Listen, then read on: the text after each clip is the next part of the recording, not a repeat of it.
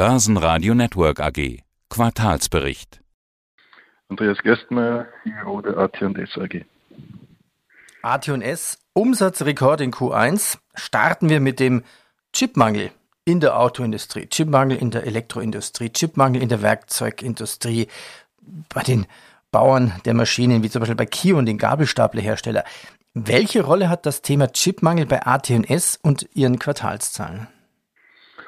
Naja, grundsätzlich würde man sagen, hat es zwei Rollen. Äh, die eine Rolle ist natürlich in Zeiten, wo es auf der einen Seite zwar Chipmangel gibt, heißt es aber auch gleichzeitig, dass der Bedarf sehr hoch ist, was wiederum die Nachfrage nach unseren Produkten unterstützt. Auf der anderen Seite ist es natürlich schon auch, zumindest gerade in der Automobilindustrie, ein, eine gewisse Bremse für die Erholung nach der Covid-Krise. Wir haben zwar auch im Automobilbereich sehr gute Umsätze gesehen, denken aber, dass das noch deutlich besser ausgefallen wäre, wenn, wenn diese Chipmangelsituation nicht gewesen wäre. Heißt das, Sie haben aufgrund dessen Chipmangels mehr Umsatz gemacht und wird dieser Engpass in dieser Branche weiterhin erstmal anhalten? Ja, jetzt glaube ich, muss man auch ein bisschen unterscheiden. Also es gibt ja unterschiedliche Komponenten, die dann auch unterschiedliche Chips benötigen. Äh, wenn man jetzt einmal durch die einzelnen Branchen durchgeht, fangen wir mal in unserer Wachstumsbranche mit den äh, Mikroprozessoren an. Dort muss man ja zur Kenntnis nehmen, dass es Chips genug gibt, aber leider nicht genug oder Gott sei Dank nicht genug Substrate. Das heißt, das ist ja der große Treiber für unser Geschäft, wo wir sehen, dass es die nächsten Jahre massives Wachstumspotenzial für unsere Komponenten gibt. Das ist ja auch nebenbei gesagt der Bereich, in dem wir ja seit einiger Zeit sehr intensiv investieren und auch die nächsten großen Investitionen dorthin allokieren. In anderen Bereichen äh, wie Automobil, Industrieelektronik, die Komponenten, die dort benötigt werden, da muss man einfach zur Kenntnis nehmen, dass die Halbleiterindustrie einen Investitionszyklus ausgelassen hat. Ein großer, äh, eine wesentliche Ursache war auch, dass es ja bereits 2019 einen Rückgang der Verkaufszahlen im automotiven Bereich gab und dort die Kapazitäten zu dem Zeitpunkt einfach nicht benötigt wurden. Jetzt sieht man, dass der Markt zurückkommt und so schnell kann man diesen, diesen Investitionszyklus halt jetzt nicht aufholen. Das heißt, wir gehen davon aus, ja, es wird eine leichte Erholung in der zweiten Jahreshälfte vermutlich geben, aber richtig gelöst werden wird das, das Thema sicherlich erst über die nächsten ein, zwei Jahre.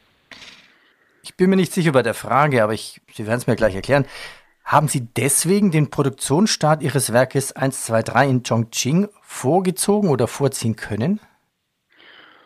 Naja, es ist immer ein Zusammenspiel zwischen sehr hohen Bedarfen und auf der anderen Seite aber auch die Möglichkeit vorzuziehen.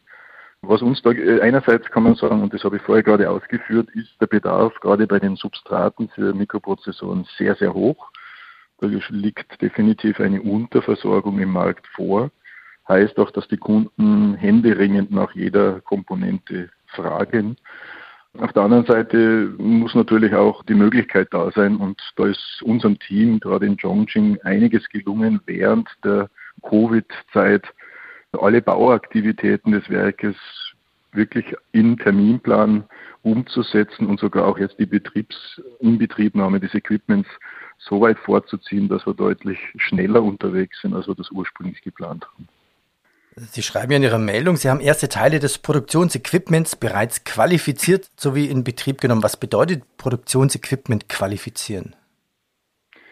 Naja, so eine, so eine Fabrik wie die in Chongqing, das sind Tausende an Maschinen zu installieren. Und nachdem es hier um wirklich sehr hochpräzise Maschinen und Produkte geht, gibt es einen, einen speziellen Qualifikationsprozess, der sicherstellt, dass das, was die Maschine produziert, hinter in einem sehr engen Toleranz- und Qualitätsfenster zum Liegen kommt. Also eine sehr hohe Prozesssicherheit abgebildet wird. Und eben diesen, diesen sehr aufwendigen Qualifikationsprozess zu, zu durchlaufen bedarf normalerweise einer, einer doch nennenswerten Zeitstrecke und unsere Teams konnten da sehr schnell einzelne äh, Maschinen bereits in Betrieb nehmen. Und da haben wir natürlich den Fokus auf die Maschinen gelegt, die die Bottlenecks in den bestehenden Kapazitäten entlasten und damit auch unseren Output erhöhen können.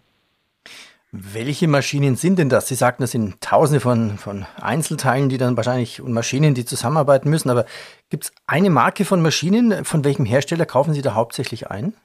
Ich glaube, da macht es keinen Sinn, über Hersteller zu sprechen. Es ist wichtiger, vielleicht kurz über die Prozesse zu sprechen. Und ja. Nur als ein, ein, paar Beispiele. Einerseits haben wir natürlich viele lithografische Prozesse, um die Strukturen auf den, auf den Materialien abzubilden. Äh, wir, haben, wir haben Laminatoren, die die einzelnen Schichten der Substrate aufeinander montieren. Wir haben sehr viel nasschemische Anlagen, die dann die, die Kupferschichten aufbringen, auftragen. Es gibt Laserbohrmaschinen. Äh, es gibt Testequipment, das sehr aufwendig ist, um am Ende auch die, die Qualität wirklich zu 100 Prozent sicherzustellen und so weiter und so fort. Also so eine, eine Substratfabrik ist schon zu einem gewissen Grad auch sehr stark mit nasschemischen und chemischen Prozessen beaufschlagt. Und solche Anlagen sind zum Teil monströse Geräte, mehrere zig Meter lang, einige Meter hoch und, und, und mit vielen Chemikalien und Hilfsstoffen gefüllt. War das jetzt schon ein echter Produktionsstart oder ein Teilstart? Wie, wie kann ich mir das vorstellen? Ja, das wird fließend sein jetzt. Äh, wir haben ja das erste Werk in Chongqing ja seit einigen Jahren voll am Laufen. Äh, und wir schauen jetzt, dass wir, und typischerweise haben sie in jedem Produktionswerk irgendwo eine, eine Engpassmaschine. Und jetzt schauen wir natürlich, dass wir diese Engpassmaschinen schnellstmöglich unterstützen mit dem neuen Equipment. Wenn Sie dann einen Engpass erledigt haben, ergibt sich automatisch ein neuer und so gehen wir sukzessive weiter vor, um den, um den Output des Standortes äh, schnellstmöglich äh, zu erhöhen. Also, wenn Corona mal vorbei sein sollte, dann schaue ich mir mal das Werk an. Vielleicht kann ich ja mit Ihnen mal mitreisen. Apropos Reisen, Gerne. können Sie selbst und Ihre Mitarbeiter eigentlich dort schon so einfach wieder hinreisen oder gibt es da hohe Auflagen? Es waren jetzt zwei Worte, die sehr wichtig waren. Man kann ja, einfach nein. Das war auch äh, ein Thema, was ich vorhin versuchte zu beschreiben, was für eine Leistung da eigentlich auch vor Ort erbracht wird. Eben für diese vielen Maschinen, die dort in Betrieb genommen werden müssen und qualifiziert, braucht man natürlich auch die Monteure und Ingenieure der Lieferanten. Nachdem die meisten dieser, dieser Lieferanten nicht in China beheimatet sind, sondern viele in anderen, äh, anderen Ländern Asiens oder sonst wo auf der Welt, mussten wir mit viel Aufwand erstmal die Visa-Genehmigungen erreichen. Dann gingen die Leute durch Quarantäne, drei bis zum Teil vier Wochen. Dann dürfen sie sechs bis acht Wochen vor Ort arbeiten, müssen dann wieder ausreisen und kommen dann irgendwann wieder zurück. Also diesen, diese ganze Prozedur äh, ist ein gigantischer Verwaltungsaufwand, den, den, unsere Teams da unten nebenbei auch noch mit erledigen, um überhaupt äh, das Thema zum Laufen zu bringen. Was macht AT&S ABF-Substrate, IC-Substrate, Leiterplatten. Da möchte ich für die Hörer, die es interessiert, nochmal auf eines der vielen Interviews, die wir von Börsenradio mit Ihnen schon geführt haben, darauf hinweisen. Die gibt es alle noch in der Börsenradio AT Audiothek nachzuhören. Kommen wir zu den Quartalszahlen. Die Raiffeisen Research kommentiert heute Mittag, also im namentlich Bernd Maurer und Theresa Schienwald, AT&S Umsatzrekord in Q1, aber noch durchwachsene Rentabilität. Zitat Ende. Also der Umsatz stieg um 28 Prozent auf fast 318 Millionen Euro. Das Konzernergebnis erhöhte sich, vor allem aufgrund des verbesserten Finanzergebnisses von minus 0,7 auf 2,6 Millionen Euro auf minus 5,3 Millionen Euro. Und das bereinigte EBITDA mit 50,8 Millionen plus 24 Prozent über dem Vorjahr. Jetzt sind es viele Zahlen. Was ist denn alles bereinigt und was ist denn das Durchwachsene daran? Weil Sie investieren ja auch sehr viel. Genau. Ich glaube, das ist jetzt genau der Punkt, wo man dem Markt jetzt auch wieder erklären muss, was da gerade passiert. Das eine durchwachsen, ja, okay, ich meine, natürlich sind wir auch nicht zufrieden mit einem negativen Konzernergebnis, muss aber die, die unterliegende äh, Mechanik des Marktes verstehen. Das Q1 ist traditionell bei uns so gestaltet, dass im, im Geschäft mit mobilen Endgeräten hier die sogenannte Low Season herrscht. Das heißt, hier laufen gerade die alten Produkte gegen Ende ihrer Lebenszeit. Die neuen sind noch in Vorbereitung und die dann ab dem zweiten Geschäftsjahresquartal, was das Q3 Kalenderjahr ist, zu rampen beginnen. Es ist ja nach wie vor bei uns ein wichtiger Geschäftszweig und auch dort sehen wir natürlich immer noch äh, gewisse, gewisse Effekte. Die Saisonalität wird zwar geringer, aber sie ist unterliegend definitiv noch vorhanden. Das Zweite ist, dass wir dieses Jahr auch sehr massive Einflüsse aus den Währungskursen hatten.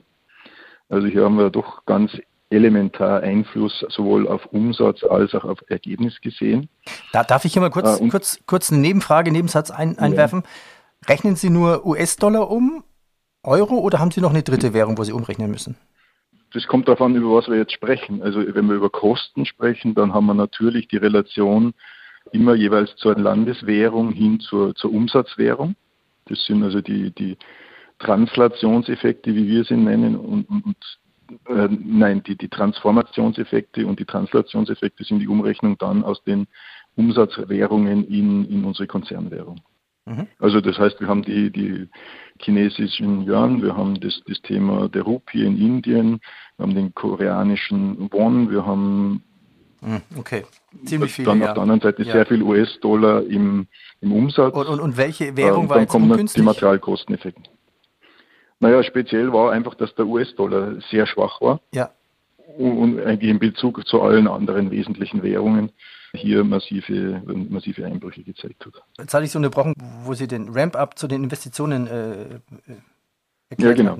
Also das eine ist mal die Saisonalität des Geschäftes, die nicht zu vernachlässigen ist und im ersten Geschäftsjahr immer ihre Wirkung zeigt, gerade aus dem, aus dem mobilen Endgerätegeschäft.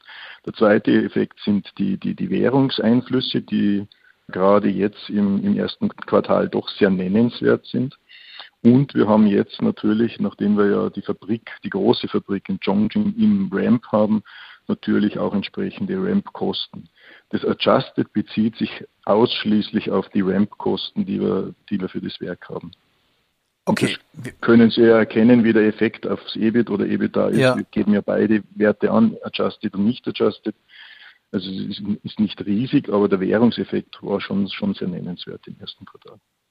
Machen wir mal ein bisschen weiter mit den Investitionen. Was haben Sie denn in Malaysia vor? In Kulim heißt das, glaube ich. Was, was, mhm, was genau, wird da Kulim. gebaut? Mhm.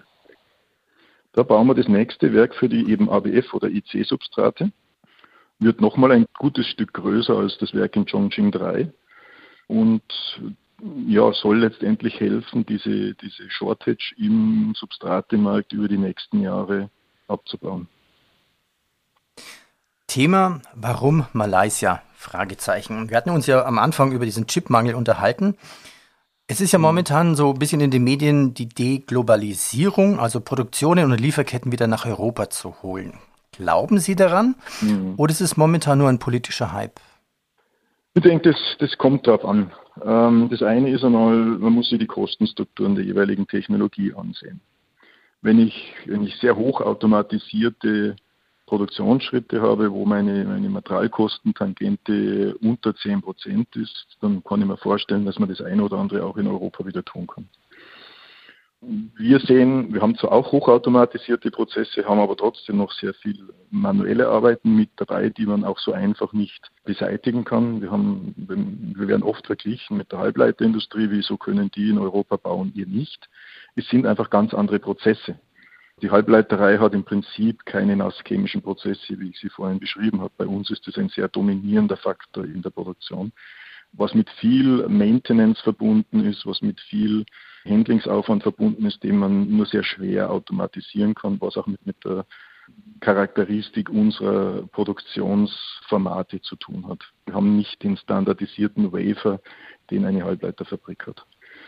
All das führt dazu, dass wir, wenn man es jetzt mal vergleicht, in manchen Ländern in Asien einstellige äh, Lohnkostentangenten haben und in, und in Österreich dort zum Beispiel deutlich über die 30 Prozent kommen bei gleichen Produkten. Und dass sich das dann nicht mehr ausgeht in den, in den Margen, denke ich, das liegt auf der Hand. Ja, und was spricht für Kulim, Malaysia?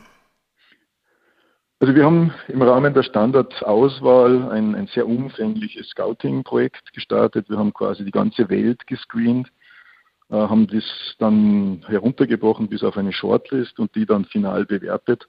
Am Ende zeigte sich, dass neben der Verfügbarkeit von Arbeitskräften auch äh, ausgebildeten Arbeitskräften Anschluss an die, an die, an die Lieferkette und die regionale äh, Kompetenzkompetente einfach Malaysia deutlich vor vielen anderen äh, Ländern gewonnen hat. Man muss im Hintergrund wissen, gerade die Region Penang, Kulim ist seit 30, 40 Jahren bekannt dafür, dass dort nennenswerte Halbleiterfirmen, Elektronikfirmen ihre, ihre Werke haben. die wissen, wie diese Industrie funktioniert und haben sich entsprechend daraufhin auch vorbereitet und, und können da auch unterstützen.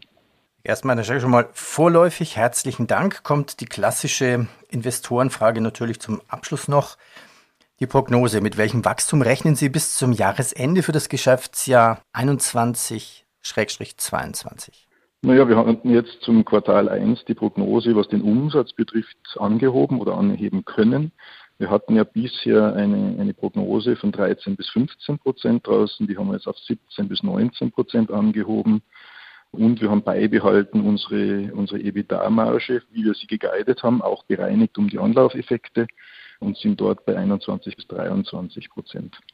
Zusätzlich haben wir ein bisschen unsere Investmentprognose angehoben, weil wir aufgrund dieser, wir nennen das Pull-in, also dieses Vorziehen der, der, der Produktion, natürlich auch einen schnelleren Hochlauf der Investitionen, der, der, der Kapitalausgaben für die Investitionen haben. Aber ich denke, in der Zeit ja, umsatzseitig besser, margenseitig, was das EBIT betrifft, gleich. Also unterm Strich bleibt mehr. Unterm Strich bleibt mehr. Das klingt doch gut. Freuen sich alle Aktionäre. Herr Gerstmeier, ich danke Ihnen.